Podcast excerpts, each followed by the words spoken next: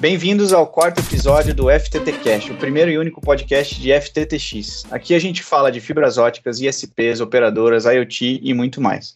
Meu nome é Luciano, eu sou aqui da parte da Furukawa na Engenharia de Aplicações e hoje também comigo, também na Engenharia de Aplicações, temos o Robson Verbisky dos Santos. E também, para fechar esse time de hoje, a gente tem a convidada de valor que é a Aline Carvalho. A Aline é advogada especializada em telecom nas áreas de direito regulatório e empresas, tem 15 anos de experiência tanto com provedores como operadoras, além de um MBA em gestão empresarial e gestão de negócios. Bem-vinda, Aline. É, Robson e Luciano, obrigada. É um prazer participar desse FTT Cast. Então, bem-vinda, Aline. É, hoje, como vocês já conhecem aí, é, a gente vai passar por algumas perguntas e respostas, e a Aline vai estar aqui para ajudar a gente a entender alguns dos desafios de um prisma um pouco mais jurídico. Então, como descomplicar alguns temas mais complexos do dia a dia para que isso tudo flua com mais tranquilidade, tanto em temas para ISPs quanto temas para redes neutras, é, LGPD, a gente vai falar de bastante assunto interessante aqui hoje. Queria que você explicasse um pouco mais para o nosso ouvinte quem é a Aline em uns 30 segundinhos. Bom, em primeiro lugar, obrigada pela oportunidade de participar desse FTTcast, pessoal. É, e assim, antes que as pessoas comecem a pensar, aí lá vem mais uma advogada falando um monte de coisa difícil, um monte de termo aqui que eu não entendo. Eu queria deixar claro que antes de ser advogada, eu sou uma pessoa de telecom, né? Então, como você já disse, eu estou nesse segmento há 15 anos, eu durmo e acordo respirando telecom, né? Assim, hoje eu estou advogando, mas a maior parte da minha carreira foi como gerente jurídica dentro de departamentos jurídicos de prestadoras. Então, eu vivi todas essas dores dos provedores na pele, né? Todas as dificuldades, contratação de mão de obra, fiscalização da Anatel, é, classificação tributária de serviço. É, então, isso sempre fez parte do meu dia a dia, né? E eu espero que com isso eu consiga trazer aqui algumas reflexões que sejam úteis para os provedores aí para melhorar e ajudar no, no seu desempenho aí, no seu modelo de negócio. Bom, Aline, a gente que agradece a sua, a sua a oportunidade de estar conversando aqui, né, junto, junto com você e conseguir compartilhar um pouquinho com a gente um pouquinho das tuas experiências aí, né, no mundo de telecomunicações. E por falar nisso, né, assim como eu e o Luciano, a gente gostaria de, de saber como que você foi parar nesse mundo curioso, né, não só de telecomunicações, mas especificamente nesse mundo de redes Fiber to the Anywhere, né, Fiber fibra até um determinado ponto, né? Esse mundo de FTTX. A gente gostaria de, de, saber um pouquinho dessa tua trajetória e como que você chegou, né, nesse nesse mesmo mundo, né, que a gente compartilha, né? Olha, Robson, até te confesso que essa semana aconteceu um fato engraçado que eu estava fazendo uma limpeza aqui no, em alguns papéis, jogando muita coisa fora, e aí eu achei um caderninho meu de anotação de reunião de 2009, e eu tinha achei essas anotações de uma reunião com uma grande operadora e a, a, temática da reunião era toda redes FTTX, né? A gente estava tava discutindo a, a, construção de uma rede FTTX aqui no, na região metropolitana de BH, né? E assim, inclusive é, nessa época foi, foi, um, foi um projeto muito pioneiro no Brasil, né? Pouco se falava em FTTH ainda no Brasil, FTTX. E eu lembro até que o pessoal da engenharia ia muito para Curitiba, né? A Furucal teve um papel muito legal nessa época. A gente discutiu bastante com a Furucal, o time de engenharia, é, discutiu bastante sobre os equipamentos, sobre a construção dessa rede, e acabou que a rede foi implementada com sucesso, né? Lógico que com as limitações da época, né? Não, não a gente não conseguia fazer uma rede FTTX que pudesse ser utilizada por várias operadoras ao mesmo tempo, como é feito hoje. Mas, em resumo, eu comecei em 2009 na extinta Semic Telecom e desde então eu continuo trabalhando com, com o FTTX, a Semic Telecom depois foi vendida para uma multinacional que continuou esse projeto de construção de rede neutra. E eu fui para lá e também trabalhei por um bom tempo com, com grandes projetos de rede neutra, né? A gente fez projetos de construção em várias cidades de Minas Gerais. E assim, estou até hoje trabalhando com isso, adoro, gosto muito e espero continuar. Bem bacana. Esse, isso vai muito de encontro, né, com a nossa realidade, né? Muitos projetos se iniciam com o famoso papel de pão, né? É, com aquele típico cálculo de padeiro, né? E que no fim a gente sabe que depois envolve toda uma complexidade, né? Várias variáveis que devem ser implementadas num projeto a nível executivo, enfim, mas a gente sabe que, que a realidade, né, na prática é efetivamente dessa forma, né? Tem um, um esboço ali onde tudo começa e no fim você vê todo, toda é. aquela estrutura montada, né? Seguindo conforme desde o início, né? A, a rede da forma que foi pensada, né?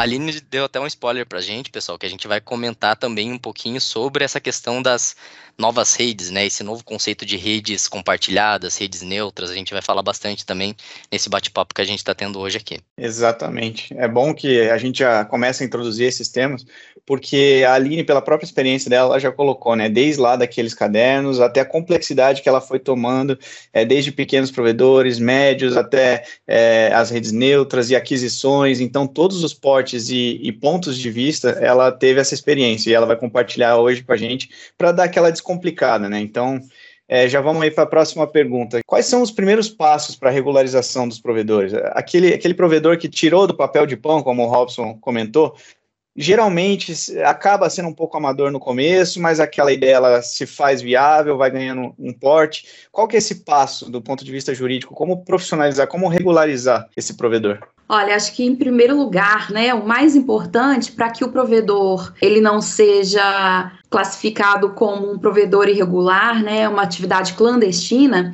ele deve tirar a licença SM dele na Anatel, tá? Hoje em dia está muito simples esse processo. Você consegue fazer tudo pelo site da Anatel, juntar os documentos, os valores são muito mais baixos do que alguns anos atrás. Então, a regularização da licença SM é fundamental para não caracterizar a clandestinidade e até para depois conseguir fazer contratos de uso de postes, por exemplo, né? As concessionárias costumam pedir. Eu acho que tem também um, um segundo passo de regularização de contratos especialmente o de, de, uso de pontos de fixação em postes, que é fundamental para qualquer operadora. Tem também questões é, a serem regularizadas no âmbito do, de, de, tributação, você definir se você vai vender um, um, serviço telecom, se você vai vender um SVA, como é que você vai classificar isso de, de forma tributária, como é que você vai separar suas contas contábeis, tem adequação trabalhista também, né, que é muito importante, porque você pode ter empregados que estão trabalhando em regime de hora de, de adicional noturno, de sobreaviso, profissionais que precisem receber adicional de periculosidade. Então é muito importante também adequar essa, essa parte trabalhista. Por fim, acho que também agora surgiu mais uma adequação necessária aí que os provedores precisam se atentar, que é a adequação à LGPD, né? Agora que a lei está inteiramente em vigor, inclusive as partes, a parte das sanções. Acho que é isso, assim, são os pontos principais. É lógico que tem inúmeras é, outras obrigações assim de menor relevância, obrigações com a Anatel, de prestação de informações, mas essas eu acho que são as principais. Só para finalizar essa parte de, de desafios, né, principalmente nessa fase embrionária, né, que é, é fundamental a parte de planejamento, a, a parte de estudo de mercado, a parte de projeto, né, é bem importante essa fase, né, a gente sabe disso, que, que isso é, é tudo, toda a rede construída é consequência de todo esse planejamento que é feito previamente, né, e teve um, um, um, ponto que você comentou, que é uma dúvida bem frequente que aparece no, no mercado não só de provedores, mas também no mercado de operadoras, né, que é a questão do compartilhamento de infraestrutura. Você provavelmente já teve experiência, né, nesse, nesse, nesse sentido, né, então eu queria ouvir se você tem alguma dica, se existe alguma dica, na verdade, né? Se existe alguma forma, algum caminho das pedras para tentar descomplicar essa questão burocrática, né? Que muitas vezes a, eh, a gente escuta isso, né, de, de, clientes, sobre a questão de compartilhamento de rede, a, a, a questão do, do padrão construtivo conforme as concessionárias, né? O projeto que as concessionárias exigem. Então, se existe alguma dica específica nesse sentido? Bom, acho que em primeiro lugar é importante que as teles saibam que na, na Lei Geral de Telecom, existe um artigo lá que assegura o direito às teles de usarem postes de concessionárias de energia, né?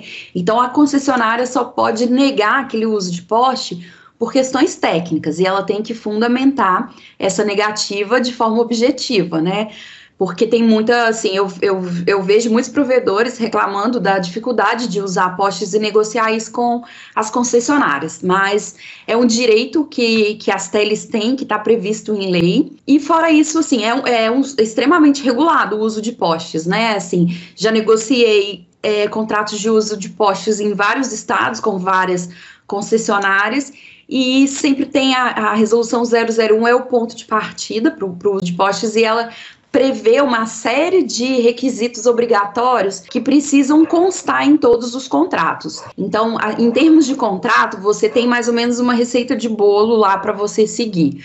Mas eu acho que o importante para as para os provedores que querem pleitear um, um, uso de ponto de fixação de poste, é que eles estejam regulares, né? Como eu até comentei na questão da licença do SCM, eles precisam estar regulares perante a Anatel, porque a resolução 001 ela prevê que esse compartilhamento é entre setores regulados. Se o provedor não tem uma licença, ele está clandestino, ele não está entre as teles reguladas, ele vai ter dificuldade para aprovar. E muito importante os, os projetos técnicos, né? Porque é, a prioridade é que o sistema elétrico não seja afetado por esse uso dos postes. Então, é importante que os provedores apresentem projetos técnicos dentro das regras que cada concessionária exige. É bem importante também salientar, né, que essa consulta, né, dos operadores de telecomunicações perante as concessionárias é importante, né, porque é, é muito relativo à documentação de cada concessionária, né. Tem concessionária que exige um certo modelo construtivo, colocando na prática, né, por exemplo, instalação de caixas de emenda, né. Tem concessionárias que liberam o uso de, de instalação de caixas de emenda, é, de caixa de emenda em poste, tem outras que o padrão é que as caixas fiquem na cordoalha, no vão entre postes, né, o famoso vão entre postes. Existe até uma tendência, né, desses acessórios aí, dessas caixas e tudo mais, despovoar os postes, né, sair do poste e ir mais para a região do vão entre postes ali, mas isso, isso não é padrão, né, como eu comentei, é bem importante essa consulta direta com a concessionária para saber como que é o padrão construtivo daquela determinada concessionária. Um dos principais motivos de ter essa documentação, né, é basicamente seguir as boas práticas, padronização da, da, da rede instalada e principalmente prevendo a maior segurança possível do técnico que está atuando naquela área. Né? Então, por isso que é bem importante, né, ter essa, essa documentação e ter ciência, né, de que existe toda essa documentação perante as concessionárias de energia. Exatamente. Se a, a prestadora tiver regular e tiver com um projeto que que atende aos requisitos das normas técnicas, né, tanto da própria concessionária quanto do, das agências reguladoras, aí não tem porquê não, o projeto não, não dá certo, né, o pedido, porque, como eu disse, é um direito que está assegurado na Lei Geral de Telecom. Muito bom, muito bom. É bom deixar bem claro, né? Esse, isso está no dia a dia. Quem, quem trabalha com esse mercado sabe que essa é uma das dores que aparece bastante, aí, essa parte das, das elétricas e essa burocracia. Então aí já ficam algumas dicas aí para descomplicar.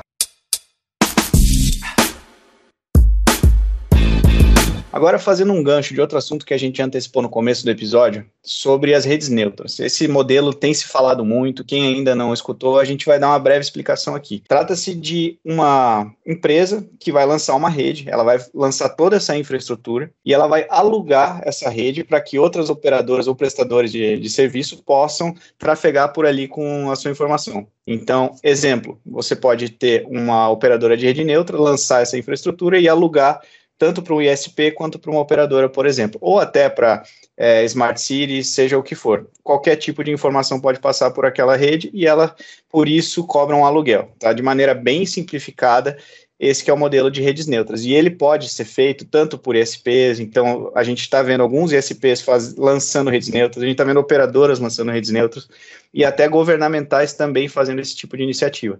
Então fica também é uma interrogação bem grande, né? Como que isso vai interagir com os ISPs que já existem, ou como que isso vai interagir com as diversas outras esferas, né, que ainda podem aparecer. Então, a minha primeira pergunta, Aline, em relação até ao prisma mais jurídico, né, quais são as particularidades, olhando até do ponto de vista da infraestrutura ou dos serviços prestados, em relação a essas redes neutras? Bom, Luciano, acho que é uma ótima pergunta, porque eu vejo que muitos provedores têm muita dúvida, né, se isso seria um aluguel de uma infra ou uma prestação de serviço, tá? E assim, também não quero deixar que um modelo tem que ser obrigatoriamente seguido em detrimento do outro, não é isso. Se, se alguma detentora quiser simplesmente alugar uma infraestrutura e chamar de rede neutra, eu acho que isso já aconteceu, né? A gente já viu casos, mas a tendência no mercado que eu vejo, os contratos que eu tenho trabalhado de rede neutra, é que seja vendido como um serviço para os tenants, né? Quem vai, que são os, os usuários que vão usar aquela rede. E nesse modelo de serviço, está incluída a manutenção e operação da rede. Então, não é simplesmente você entregar uma, uma infra passiva, né? Você entrega uma infra ativa, você faz a operação e a manutenção, o detentor da rede faz. É, o detentor se responsabiliza pelos SLAs, né? Que tem que ser muito bem discutidos em contrato tem que ser deixado muito claro, né, que essas obrigações do SLA são do detentor porque o, o, usuário daquela rede ele, ele vai responder perante o seu cliente final. Então é claro que se ele tem um SLA com o seu cliente final que é de 8 horas, ele vai precisar exigir do detentor da rede neutra uma recuperação aí numa falha que seja em, em tempo menor, né?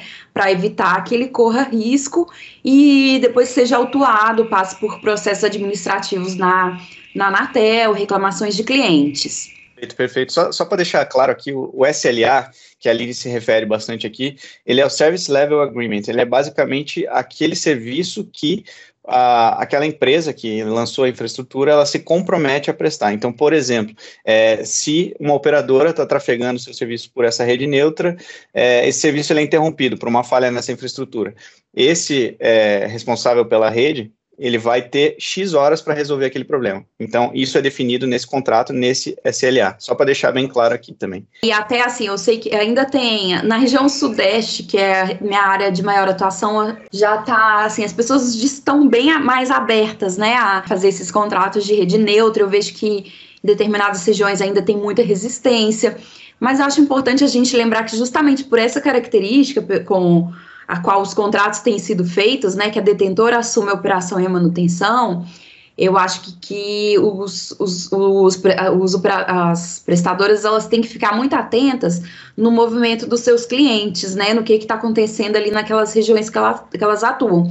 Porque se de repente tem alguém construindo uma rede neutra lá, pode ser que da noite para o dia entre um concorrente novo que não vai ter que se preocupar com a operação e manutenção da sua rede ele vai poder focar muito mais na satisfação do seu cliente, nas vendas. Então ele pode ganhar mercado muito rápido. Então acho que assim, para quem não está pensando us, eh, usar nesse momento, eu acho que é importante também avaliar o movimento dos concorrentes, porque já tem muita gente que está procurando esse modelo de negócio, estão indo atrás, e de repente isso pode ser um diferencial competitivo muito grande, porque você vai entrar, você não precisa ter, você pode pegar a sua licença lá na Anatel essa semana, semana que vem você já pode entrar numa cidade só com um time comercial, não precisa fazer operação e manutenção daquela rede. Então, de repente, você pode ter uma vantagem competitiva aí, para quem já usa, né? Eu tenho uma, uma curiosidade, Aline. Dado que a rede neutra ela é, um, é uma rede caracterizada pelo compartilhamento físico né, da infraestrutura. Até onde que ficaria o escopo do detentor dessa rede neutra? Isso é previsto em contrato? Existem cláusulas específicas? Isso depende especificamente de contrato a contrato? Já existe um, um modelo de negócio definido? Assim, indo um pouco para o lado mais técnico, que talvez a gente tenha alguns ouvintes né, um pouco mais técnico, né? Até onde fica o escopo do detentor dessa rede? Eles atuam apenas na rede de backbone? ou eles atuam inclusive na rede de acesso que a gente chama, né, que é a parte do drop, a última milha do usuário final. Como que fica essa situação? Ótima pergunta, Robson, também é outra dúvida que é bastante recorrente. Então aqui assim, diferente do que eu comentei para os contratos de uso de poste, que eles têm a receitinha de bolo lá das agências que você precisa seguir para fazer, esse contrato de rede neutras ele ainda não está regulado pela Anatel, né? Então são é, tem vários aspectos do contrato que eles são negociados entre as partes. O que eu tenho visto, que eu acho que, que a tendência é que aconteça mais, é que a detentora da rede neutra ela chega até o drop e tem casos que ela faz também aprumada, mas quem faz a venda a bordo do cliente faz a ligação até a casa do cliente é aquela operadora que vai atender o seu cliente final. Esse é o modelo mais recorrente. Bacana, porque realmente é uma dúvida bem, bem frequente mesmo por parte dos clientes nossos, né? Principalmente no momento de, no momento de planejamento, né? Porque ele, ele tem que levar isso em consideração. Né, que existe toda uma rede, uma infraestrutura principal que a gente chama, né, uma, uma, uma, infraestrutura troncal, né, que a princípio ele vai contratar ela e ele, a, a preocupação que ele vai ter, na verdade, é da estabilidade dessa infraestrutura que já está instalada. Então, a preocupação dele é, é, nessa, nessa questão do contrato que ele vai ter né, perante a, a detentora dessa rede troncal, e ele fica responsável pela manutenção e, e pela parte operacional mais da última milha mesmo. Isso, essas obrigações são sempre definidas em contrato, esse modelo varia, mas eu tenho visto que a tendência é que seja dessa forma mesmo. O usuário da rede ficar só com, com essa parte da ligação do drop para casa do cliente.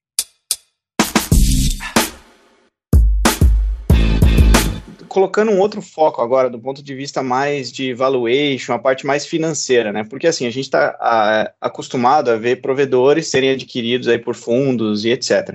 E o cálculo desse valor ele é feito muito em relação à rede que eles têm e à base de clientes instalada, obviamente com a introdução, com a chegada dessas redes neutras, eu imagino que esse cálculo, esse valuation, ele deva ser afetado de alguma forma, é, até a parte jurídica. Como é que fica essa, esse, esse ponto aí? É, realmente essa é uma grande preocupação, né? E a, até lembrei aqui do, se não me engano, o episódio 2 do FTT Cast com o Marcão, que ele até comentou, né, que hoje não para ter sucesso no negócio, você não precisa necessariamente ser o detentor proprietário de um ativo, né? Então, assim, eu entendo que o mercado está muito aberto para esse modelo de negócio. Eu não acredito que isso tenha grandes impactos no valuation, mas é muito importante que o contrato daquela prestadora com o detentor da rede neutra ele seja muito bem escrito e ele traga muita segurança jurídica, né? Então,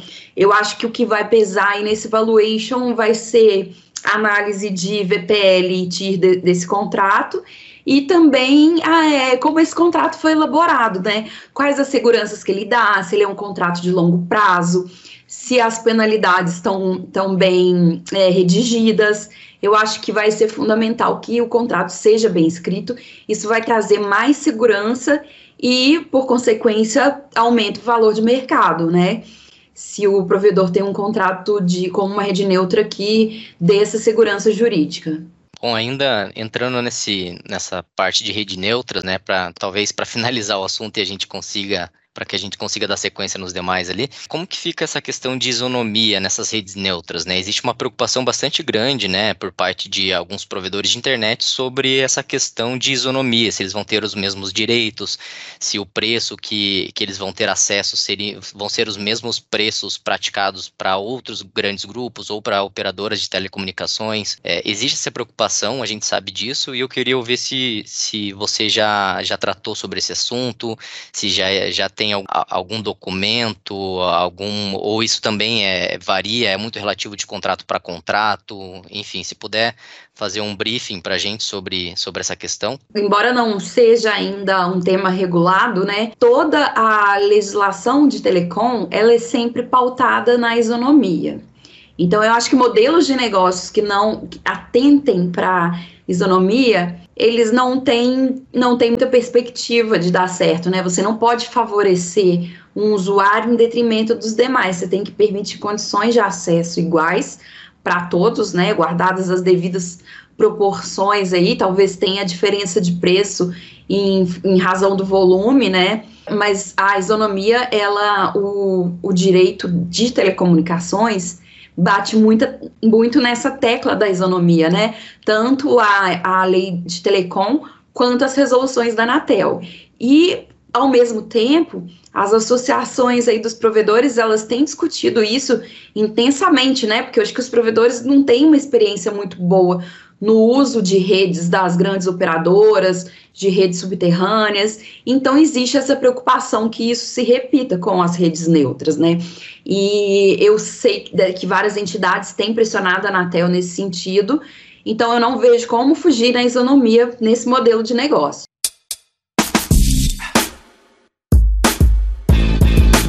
Voltando em um assunto que a gente falou lá no começo do episódio, você até no, no, na sua apresentação comentou sobre a sua experiência com LGPD. Então, ela já vinha acontecendo, é, atualmente está acontecendo muito mais, mas a tendência é que no futuro isso é, fique ainda maior. Então, é, sobre a LGPD, aí, quais são suas recomendações? Quais são os assuntos que mais estão pegando? É, até para aproveitar aí a gente que a gente falou de rede neutra agora, eu acho que é muito importante a LGPD no uso dessas redes, né? Porque você vai ter ali outras operadoras ligadas na mesma rede, então você tem que ter uma segurança de que seus dados não vão vazar ali para uma operadora que é sua concorrente que está nessa mesma rede, né? Então, acho que isso também é um outro ponto muito importante nesses contratos de rede neutra. Além disso, algumas dúvidas que eu vejo que são muito comuns é quanto à aplicação da lei. E eu queria deixar claro aqui que a lei se aplica a qualquer empresa, tá? Assim, pode ser que para quem atenda do B2B ela vai se aplicar no nível menor, porque o volume de tratamento de dados pessoais é muito menor. Para quem está no B2C, ela se aplica e é necessário ter muito cuidado, porque os números IPs eles são dados pessoais, mas a gente também tem notícias boas aí que a NPD é, tá para lançar aí algumas normas de flexibilização para as pequenas e médias empresas. Então, assim, pode ser flexibilizado e minimizadas as obrigações de adequação da LGPD, né? Eu acho que provavelmente até o fim do mês a gente deve ter mais notícias da LGPD para as pequenas e médias, né? Mas em, apesar disso, a gente já teve sentença antes mesmo que entrassem em vigor as penalidades, a gente teve uma sentença, se não me engano, do Mato Grosso, em uma ação de um sindicato contra uma cooperativa, e essa cooperativa foi condenada a multa diária de mil reais por não ter, até que ela, até que ela nomeasse um encarregado de dados, né, ou DPO, como é conhecido aí no mercado. Então, por enquanto, a gente ainda não tem esse regime diferenciado. Vamos aguardar aí o que, que vem da NPD. E também um ponto importante, eu acho que tem muita dúvida sobre como essa fiscalização vai acontecer. Se vai ser uma fiscalização ostensiva da NPD, a NPD vai bater lá no provedor e vai, e vai pedir para ver como é que está o projeto de adequação, mas não vai ser sempre assim, porque os prestadores eles podem ser abordados por sindicatos, tentando entender como é que é feito o tratamento de, de, de dados pessoais dos empregados, pode ser pelo PROCON, pode ser que os clientes façam alguma reclamação no PROCON e queiram entender melhor como os provedores estão fazendo tratamento dos dados pessoais deles. O Ministério Público também de, dependendo de alguma denúncia, ele pode querer fazer uma fiscalização, né, provocar uma fiscalização, e até da própria Anatel, porque a, a LGPD ela determina que haja um trabalho colaborativo entre essas agências, né?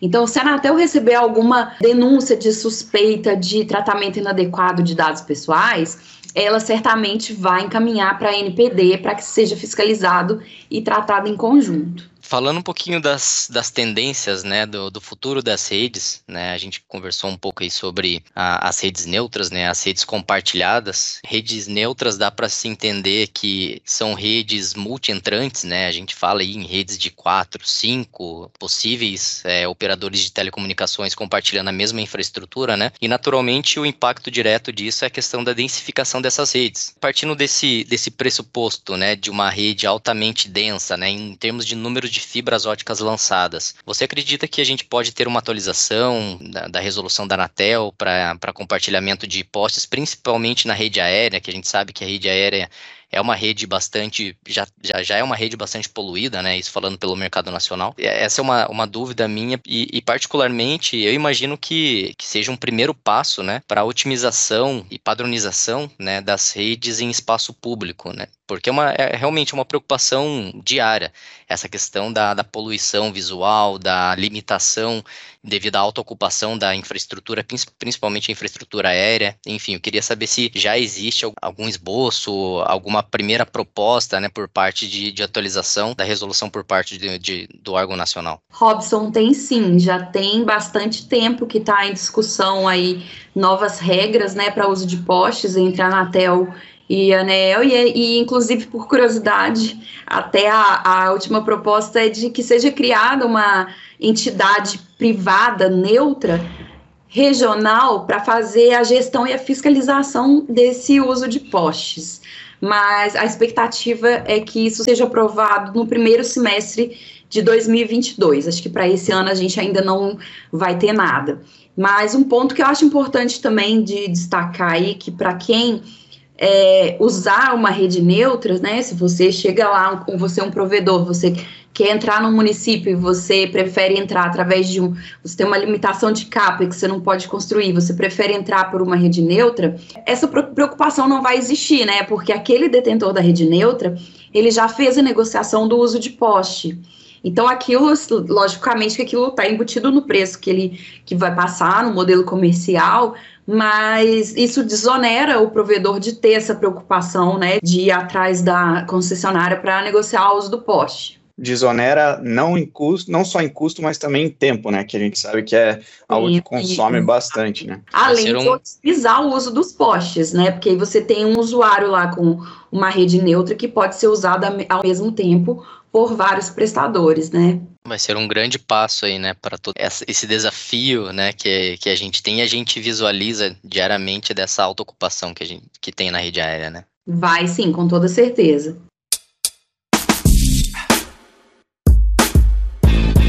É isso aí. Então, chegando aqui já na parte final das nossas perguntas e respostas, passamos aí por toda a experiência da Aline, até a visão dela um pouco de futuro, o que, que deve mudar, o que, que não deve.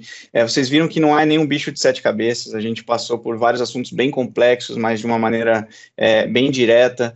E assim, vocês, ouvintes que trabalham no ramo e tal, podem vir a ter esses desafios à frente e podem com certeza passar por cima deles.